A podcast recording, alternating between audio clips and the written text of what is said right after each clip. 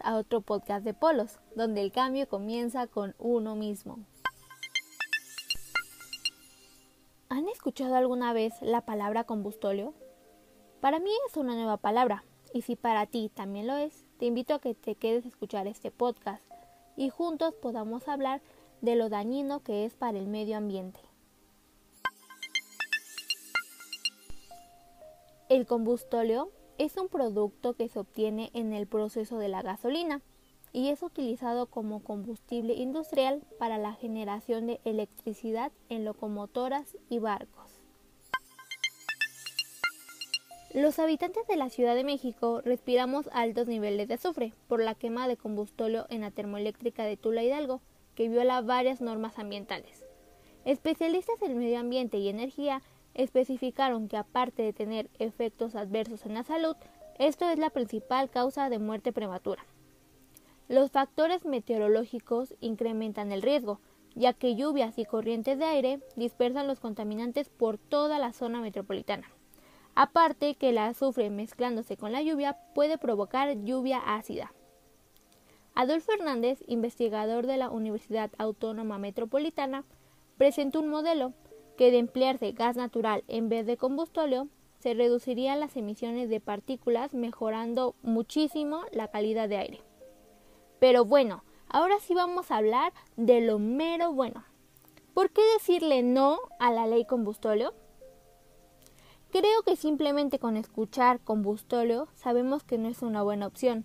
Y es que si no lo saben, a esta ley... Pero bueno, ahora sí vamos a hablar de lo mero bueno.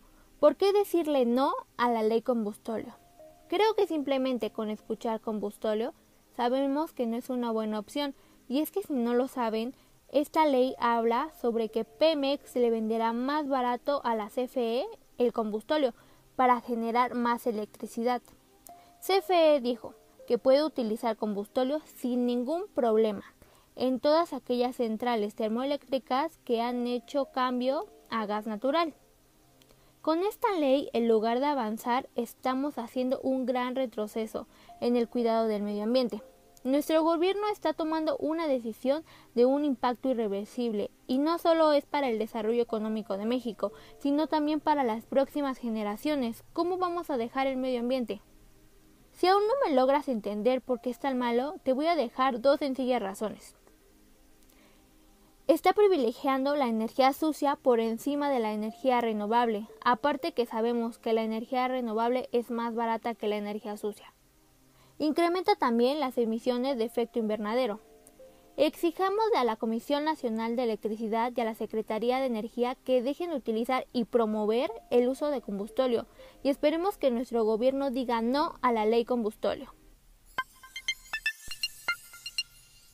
Para cerrar esta cápsula informativa del día de hoy, les dejo 30 segundos de tips para reducir el cambio climático. Cambia el centro comercial por el mercado en todos los aspectos que te puedan ocurrir. Ahorita que está lloviendo, reutiliza esa agua de lluvia. Utiliza carbonato de sodio. Investiga, verás cómo tiene muchísimas formas de uso.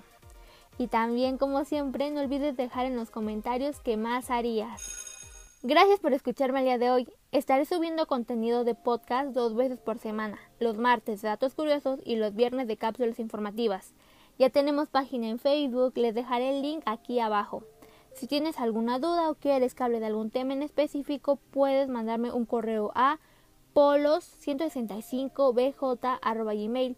Yo estoy aprendiendo y me gusta hacerlo con ustedes. Siempre esto es para servir.